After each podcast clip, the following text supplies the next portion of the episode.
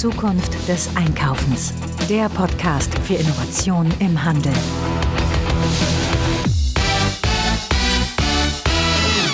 Ja, da ist die Folge 136 unseres Retail Innovation Radios. Heute zum Thema Logistik. So, Logistik. Wenn man sich mal anschaut, wo kommt der Begriff Logistik her? Logistik kommt eigentlich aus dem Militärischen. Und auch da wusste man schon, dass Logistik kriegsentscheidend sein kann. Denn der beste Kämpfer nützt nichts, wenn er nicht versorgt wird.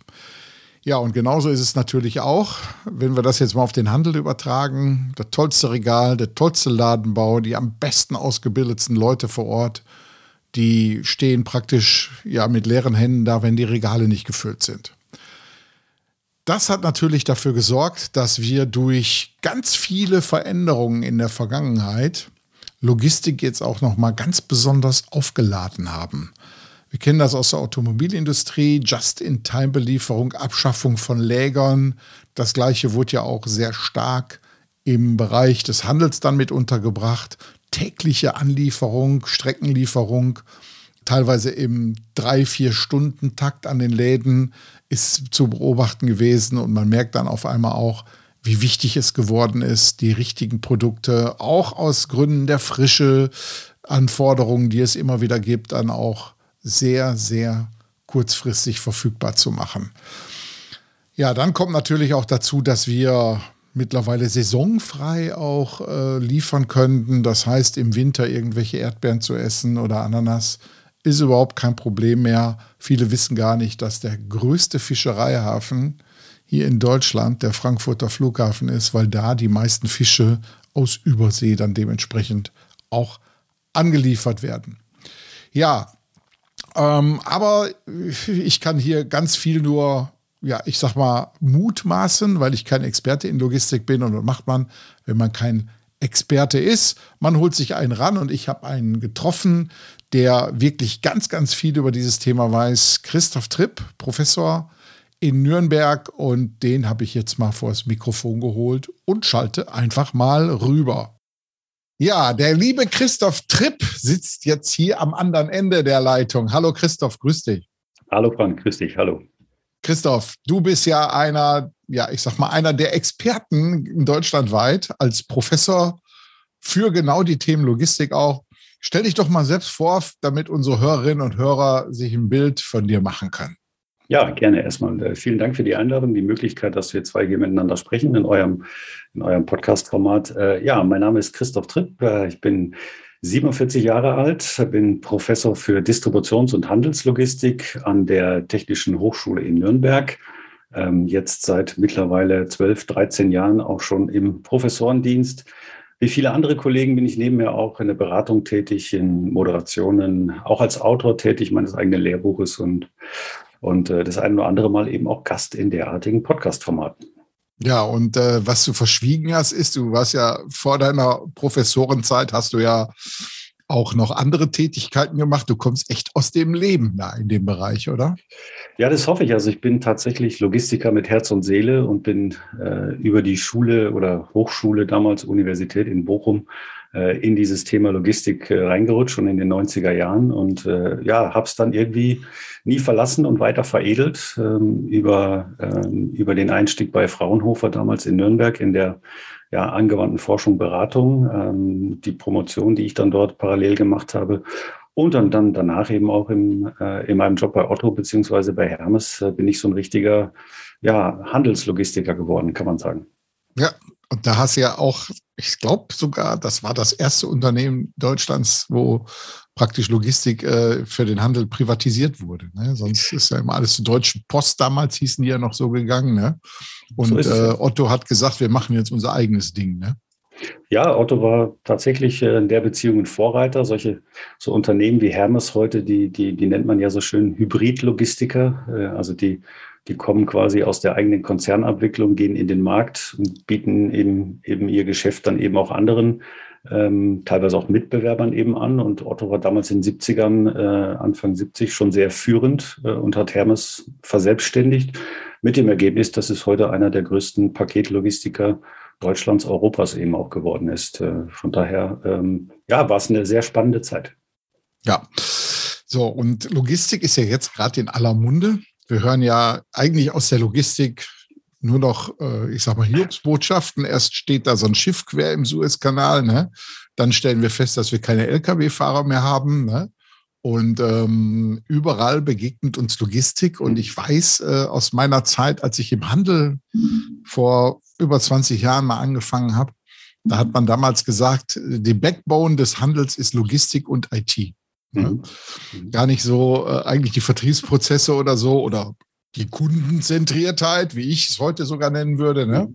Ähm, wäre die Nummer eins. Aber das ist immer wirklich, nützt nichts, wenn du die tollste Kundenzentriertheit hast und die Regale sind leer. Ne? Also insofern ähm, sind ja auch neue Herausforderungen auf die Logistik hinzugekommen. Stichwort letzte Meile.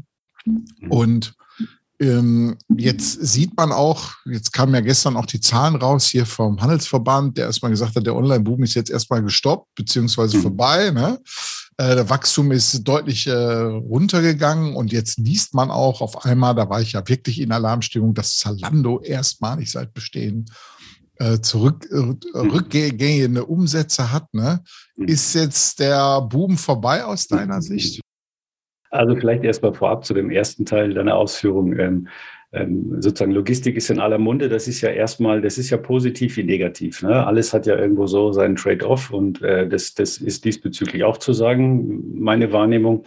Auf der einen Seite, ich sag mal, negativ formuliert, äh, wird die Logistik natürlich jetzt so in in einen Topf geworfen mit allen Problemen, die wir sonst so haben. Ne? Ähm, meine Lieferfähigkeit ist natürlich ein großes Thema, hängt aber mal in erster Linie an äh, Problemen im Angebot und, und einer teilweise wirklich völlig abstrusen Nachfrage, die wir irgendwie selbst machen durch Panikeinkäufe und, und alle möglichen Einflüsse, die im Moment eine Rolle spielen.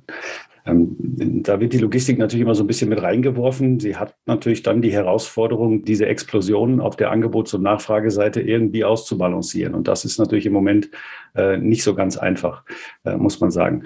Das, sag mal, Positive daran ist natürlich schon auch, dass die Logistik eben tatsächlich jetzt viel, viel stärker in den Fokus der Öffentlichkeit gekommen ist mit ihren wirklich äh, umfassenden Herausforderungen, die sie hat. Und ähm, dazu gehört natürlich das, was du gerade auch gesagt hast, tatsächlich massive Probleme mittlerweile eben vor allen Dingen im operativen Mitarbeiterbereich. Ne? Wir haben heute gelesen, Schätzungen sagen, in Europa fehlen uns aktuell 600.000 Lkw-Fahrer. Ja, da, da sind wir mit Deutschland mit 70 bis 80.000 natürlich auch ganz vorne dran, aber der Ukraine-Krieg hat das nochmal massiv verschärft, ähm, muss man ganz klar sagen. Und äh, viele andere Themenfelder ähm, fallen da natürlich auch rein. Ein Themenfeld ist dann auch der Onlinehandel, um, um sozusagen jetzt auf die Beantwortung deiner Frage zu kommen. Ähm, da muss man natürlich sagen, dass, dass auch hier die Logistik in den letzten Jahren äh, sich schon erheblich ähm, professionalisiert hat in, in jeglicher Art und Weise, äh, also wirklich besser geworden ist, was, äh, was man auch an allen Endkundenbefragungen im Übrigen ja auch äh, ablesen kann, ne? dass die, sagen wir, die Zufriedenheit mit der Logistik und der Zustellung in der letzten Meile äh, deutlich besser geworden sind, trotz der steigenden Mengen. Ob jetzt der Boom vorbei ist, ich glaube, wenn man das sich jetzt genau anschaut, ist es natürlich nicht wirklich ähm, erstaunlich, dass die Verbraucher im Moment eins machen, ähm, nämlich auf verzichtbare Einkäufe äh, oder verzichtbare Einkäufe eben nicht tätigen. Das sind teilweise äh, auch Effekte gewesen, die, die sozusagen, äh, ähm, wo, wo Käufe schon vorgezogen worden sind im letzten Jahr wenn man mal an, an äh, Computer und, und äh, Consumer Electronics denkt, durch Homeoffice, wenn man an Garten und Haus und Heim denkt, äh, da war der Cocooning-Effekt, der, der vieles begünstigt hat. Also vieles ist vorgezogen worden und vieles, auf vieles wird jetzt verzichtet aus, aus diversen Gründen der Unsicherheit und natürlich ganz klar, wenn man über eine Inflationsrate spricht von sieben bis acht Prozent, ähm, dann, dann werden erstmal nur notwendige Einkäufe getätigt und auf alles andere wird verzichtet. Insofern ist das jetzt nicht das Ende des Booms, ähm, aber im Moment haben wir viele Sondereinflüsse, die das jetzt eben beeinflussen. Ja, so wie ja auch, ich sag mal, die Pandemie ja auch ein Sondereinfluss war, der genau dieses Thema online nach oben getrieben hat. Ne? Du hast ja gerade wunderbar den Cocooning-Effekt angesprochen in den Möbelhäusern ähm, und in den Baumärkten wird ja Walzer getanzt vor Freude, ne? weil da die Umsätze ja. recht gut geworden sind. Ne? Ja, genauso im Textilbereich, im, im, sozusagen in der völlig gegenläufigen Entwicklung, ja, weil die Leute halt alle zu Hause waren und auf keine Veranstaltung gegangen sind. Also wofür braucht man dann neue Schuhe, die, die neue Hose, das neue Hemd, das neue Outfit? Für Zoom reicht im Prinzip eine Jogginghose und ein T-Shirt. Ja, also äh, das war, war irgendwie auch oder ist im Nachhinein gesehen erklärbar, war aber natürlich in keinster Weise vorhersehbar. Und, und das ist ja das, was wir eigentlich in der Logistik machen müssen. Wir müssen möglichst genau prognostizieren, damit wir Bestände danach ausrichten können, damit wir lieferfähig sind. Und wenn all das halt nicht gegeben ist, ne, dann man spricht ja immer so vom, der, vom schwarzen Schwan, ja, der, der, die Ereignisse, die eigentlich keiner vorhersehen kann. Und davon gab es natürlich in den letzten zwei Jahren äh, so viele wie wahrscheinlich in den letzten Jahrzehnten nicht zusammen. Ja, ja absolut. Jetzt ist ja ähm, Logistik ein wirklich extrem wahrgenommener Teil bei Online-Käufern, aber nicht, ja doch bei Online-Käufern. So, man liest immer wieder in den Rezensionen, Paket war gut verpackt, kam schnell an und solche Geschichten alle. Also ist es wohl mhm. in der Wahrnehmung der Menschen etwas sehr, sehr Wichtiges. Ich rede da auch immer so ein bisschen so von dem Thema, da erfüllt sich das Produktversprechen. Äh, wenn du, also wenn man ein Paket auspackt, ne? Also in, du musst mal gucken, wie viele Unboxing-Videos auf YouTube sind mit Millionen Klicks, wo der Postmann kommt, dieses Paket überreicht und die Leute das dann auspacken. Und die haben teilweise hunderte von Kommentaren darunter. Also scheint wohl dieses Erleben dann, ein Paket gebracht zu kriegen, wohl etwas ganz Besonderes in der Wahrnehmung zu sein, oder? Ja, ja, das ist es definitiv. Es ist ja quasi die, die Vollendung der, der Bestellung und damit natürlich immer noch ein essentieller Teil der Wertschöpfungskette. Ähm, man muss jetzt auch sagen, dass das natürlich auch, auch große Anbieter jetzt offensichtlich erkannt haben. Ne? Das ist sicher auch einer der Gründe dafür, dass Amazon äh, immer stärker, äh, sozusagen immer stärker vertikalisiert und immer mehr Leistungen auch selber erbringt. Ähm, insgesamt ist natürlich klar, für aus, aus Kundensicht ne, haben, wir, haben wir eine relativ klare Priorität was die Logistik im Onlinehandel anbetrifft. Wir, wir, wir bestellen überwiegend erstmal da, wo die Lieferung und die Retour nichts kostet. So, das ist mal, sage ich mal, meistens das Vorauswahlkriterium für einen Online-Shop. Dann schauen wir uns natürlich an, wie sind die Verfügbarkeiten? Ist ein Produkt verfügbar, ja oder nein? Äh, Im Onlinehandel ist die, die Illoyalität des Kunden so groß wie sonst nirgendwo. Er ist also unglaublich wechselbereit, weil die Wechselkosten so gering sind. Also muss ich lieferfähig sein. Und dann schaut man natürlich relativ schnell auf die Lieferzeit. Das heißt, die Ware muss nicht nur verfügbar sein, sondern auch möglichst schnell verfügbar sein. Ja, alles andere, was wir da sehen, ähm, insbesondere mal das, was du angesprochen hast, ähm, dass ein Paket unbeschädigt ankommt, dass das Paket in der richtigen Art und Menge ähm, gefüllt ist, das sind für uns quasi, ja, wie soll man sagen, wir sprechen immer von Commodities. Ja, also das Hygienefaktoren, ne? Genau, Hygienefaktoren. Die setzen das Stillschweigen voraus und wir, wir springen auch nicht im Dreieck, wenn das, ähm, wenn das Paket in der richtigen Art und Menge schadenfrei kommt. Das setzen wir voraus. Und was wir schon sehen, ist, dass der Kunde zukünftig auch immer mehr äh, Transparenz erwartet, sehr zielgerichtete Transparenz einfach erwartet. Also nicht nur mein Paket ist versendet, sondern ich will wirklich das Zeitfenster wissen, wann es angeliefert wird. Und ich will eben im ganzen, in der ganzen Usability der Abwicklung einen, einen relativ hohen äh, Komfort und eine relativ hohe Convenience haben. Und, und das sind alles Themen, die irgendwo mit in die Logistik reinfallen und die uns ähm, natürlich beschäftigen. Also diese, wir nennen sie Lieferservice-Merkmale, ne, die der Kunde dann auch an den Tag legt und, und erwartet. Leider muss man sagen, äh, letzter Satz dazu, dass die, dass die Zahlungsbereitschaft eben äh, vieler Kunden für ähm, solche konvenienten äh, Leistungen äh, doch, also muss man leider so sagen, sehr, sehr niedrig ist. Ja.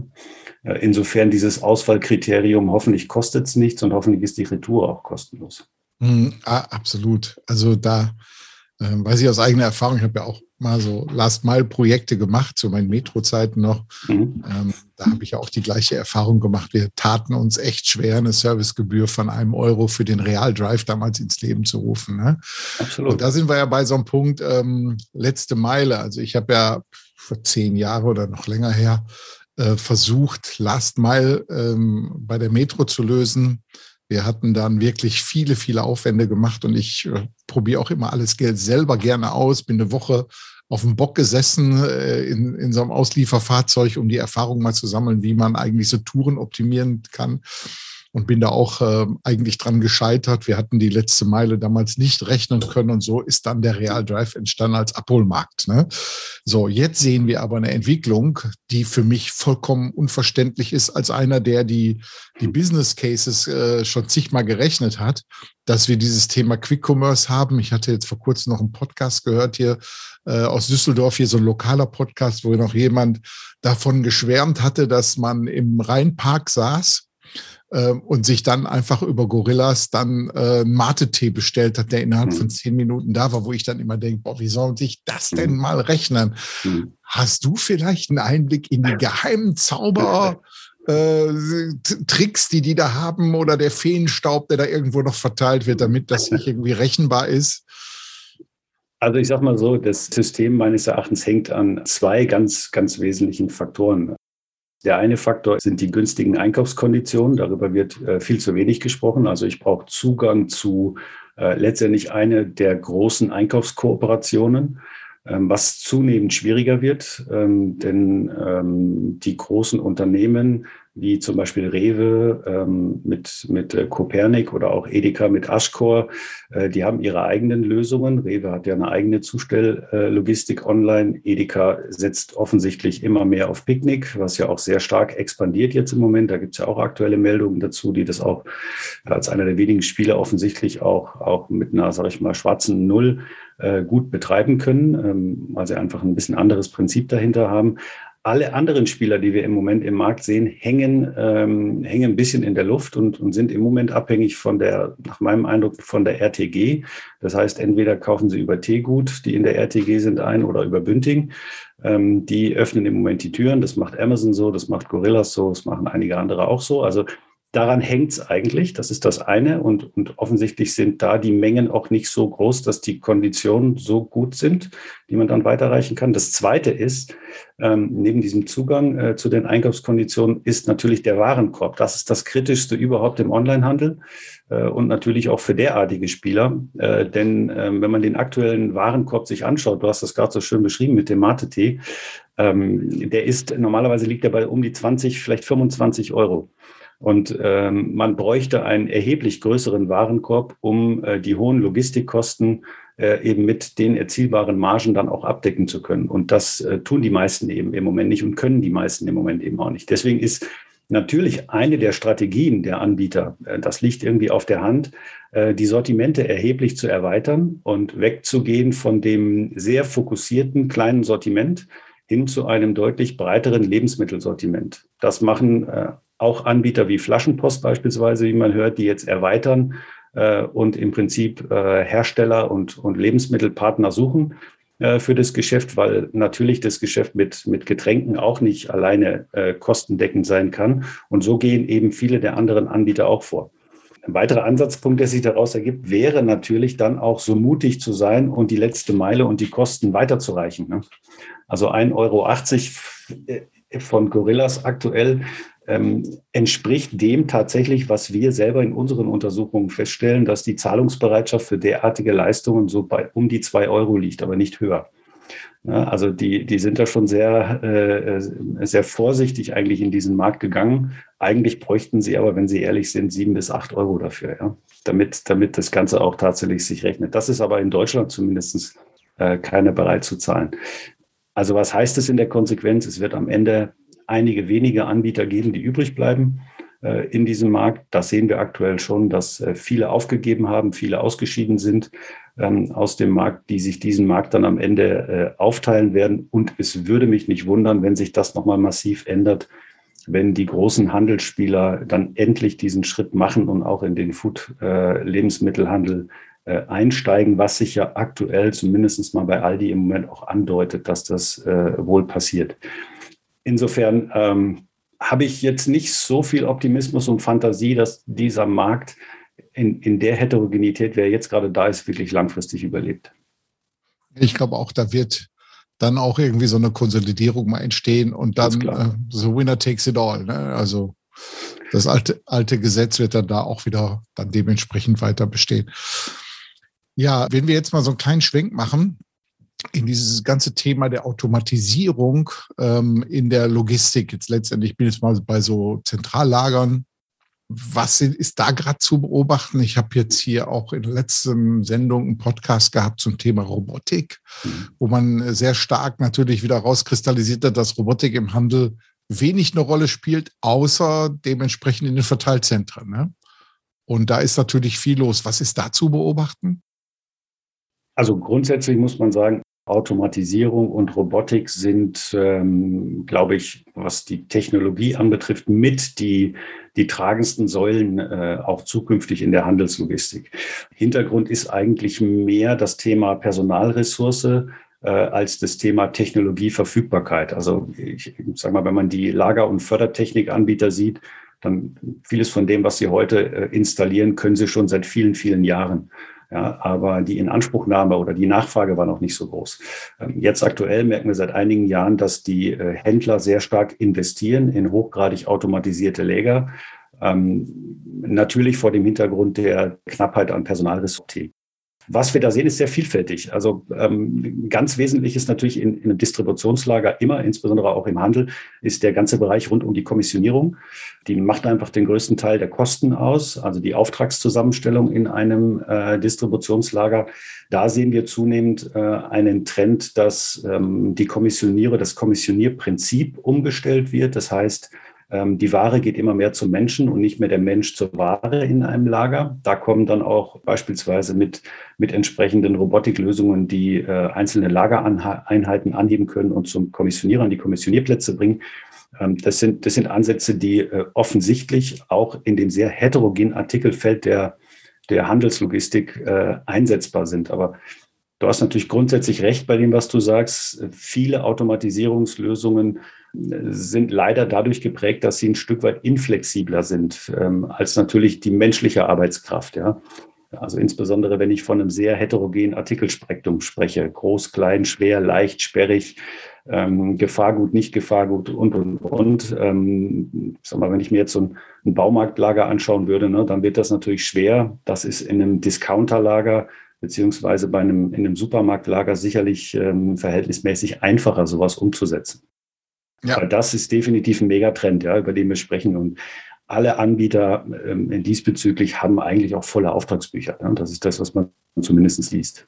Also ist auch unsere Beobachtung, ähm, wir halten das auch im Auge hier, das ganze Thema Robotik, künstliche Intelligenz da im Handel ist ja ein großes Thema der Zukunft. Die nächsten zehn Jahre werden ja die Jahre der künstlichen Intelligenz, wenn man den Experten Glauben schenken mhm. soll. Ja, äh, ich, ich, Nochmal ein Sonderthema, ne? Ja, ist, ist noch ein Sonderthema, ähm, was für ein Handel, wenn ich das noch sagen darf, auch äh, wirklich spannend sein kann. Ich, ich erinnere nur an den Deutschen Logistikpreis für DM äh, im letzten Jahr. Es ist tatsächlich echt ein Vorreiterprojekt, ähm, äh, Filialen sozusagen digital abzubilden, ähm, inklusive eben der, ähm, der Artikelplatzierung in den Filialen, um einfach schon in der Kommissionierung, also bei der Vorbereitung und Bereitstellung der Bestellungen für die Filialen eben schon äh, layoutgerecht zu kommissionieren, dass einfach der, der Verräumungsaufwand in der Filiale dadurch erheblich reduziert wird. Das sind natürlich wirklich tolle Ansätze, die auch ähm, bisher fast einzigartig sind. Das sagen zumindest auch unsere äh, Forschungen dazu. Ähm, da haben wir noch nicht viele Nachahmerbeispiele, aber das sind natürlich dann Dinge, die noch mal ein ganzes Stück weitergehen und die wirklich dann auch auf, auf ähm, sagen wir, wirklich datenbasierter Intelligenz basieren und äh, das System wirklich noch mal im Feintuning optimieren. Ja, und ist der erste Schritt in Richtung Metaverse. Ne? Ja, möglicherweise. Was da kommt, ist, ist glaube ich, noch nicht so richtig vielen klar. Mir, mir offen, offenbar auch nicht. Ich habe da noch keine äh, abgeschlossene Meinung dazu, äh, was alles passiert. Jetzt habe ich auch zwei Jungs, die die in diesen Themen wahrscheinlich besser unterwegs sind als ich, aber ähm, dass äh, diese, diese Verschmelzung der realen Welt mit der digitalen Welt, ähm, im, im Moment gehe ich eher davon aus, dass sich dadurch für viele Konsumgüterhersteller und Marken äh, nochmal ein, ein neuer Vertriebskanal ähm, entwickelt, der, der sicherlich auch gutes Potenzial verspricht. Was mir noch nicht ganz klar ist, wo ich sehr äh, unentschieden bin, ist, ob sich das tatsächlich auf ähm, ob, ob sich diese Mehrinvestitionen, diese Mehrausgaben im Metaverse auswirken auf äh, Minderausgaben dann im, im physischen Güterbereich des Onlinehandels. Da, ja.